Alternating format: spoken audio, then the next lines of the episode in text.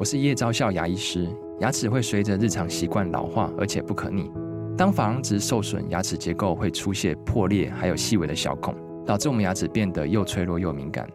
这边我真心推荐贝欧尼修复牙膏，内含 BioHAP 成分，搭配正确的刷牙习惯，经科学实证，可在两周有效让牙齿再矿化，修复受损珐琅质的细微小孔。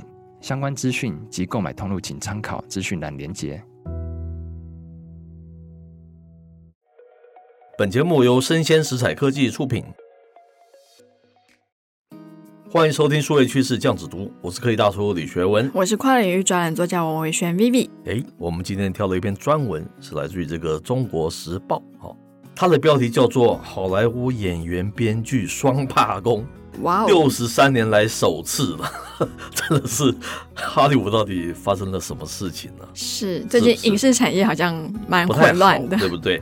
好。开头他说啊，这个哈利伍自从两个月前的编剧罢工事件开始之后，事态哦越演越烈了哈。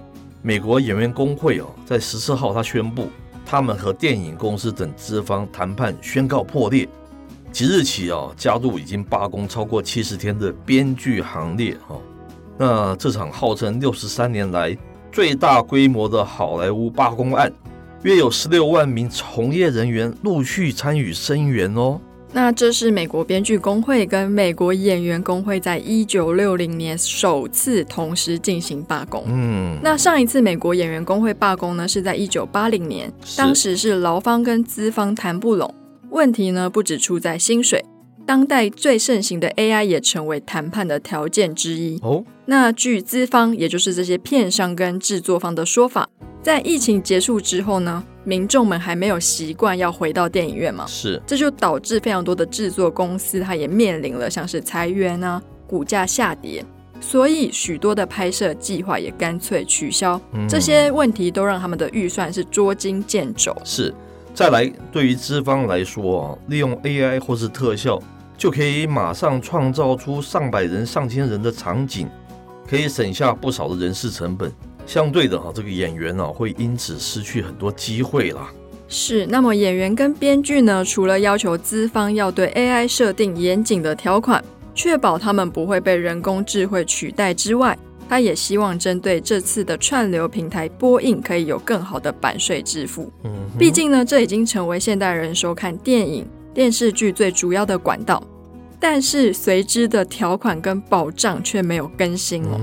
美国演员工会他主张要求要增加工资跟福利，但在与好莱坞电影电视制片人联盟谈判破裂之后，演员工会们历经全国董事会投票，正式决定罢工。是，他说啊，美国演员工会暨这个美国广播电视演员工会联合会好长了哈，他的主席强调嘛哈。此次罢工啊，至关重要了，有很多问题啊是需要解决的。这不只是这个好莱坞要正视的问题哈，许多产业的劳工都应该获得更好的待遇哈。他更直言了，从业人员都是受害者，我们都正遭受迫害哈。而我对于上层那些贪婪的嘴脸对待我们的方式感到震撼呐。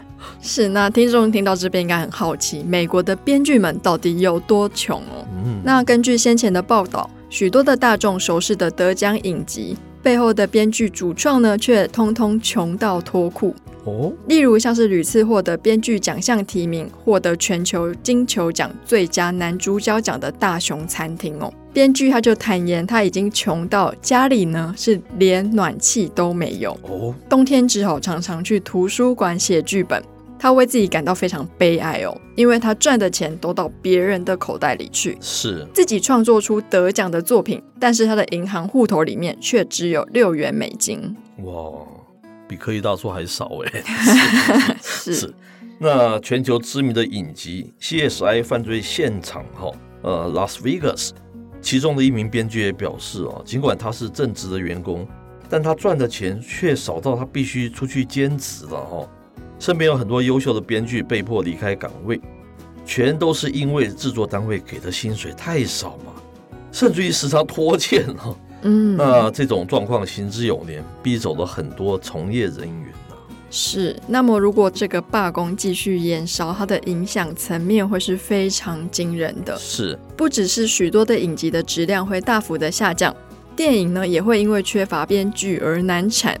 甚至导致下半年很多的影坛盛事都会受到波及哦，嗯，像是最近的《芭比》或是《奥本海默》电影首映礼访问，他都已经全部提早举行，哦，因为他们很害怕，就是演员跟工作人员如果突然罢工，那就很麻烦了嘛。是。那目前联手站出来声援的知名演员们呢，有像是梅丽史翠普、珍妮佛劳伦斯、甄方达、马修麦康纳等人。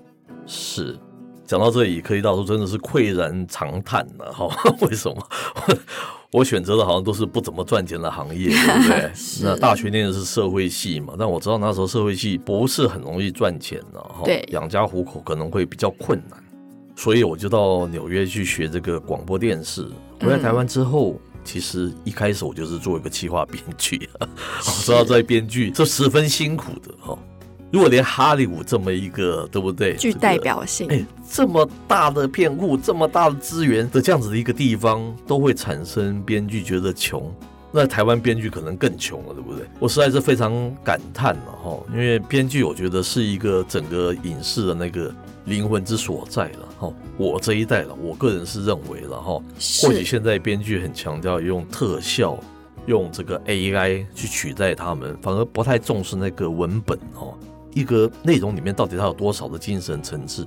现在好像比较不讲这个了，对不对？编剧相对来源，它的地位就越来越低，这是可想而知的嘛。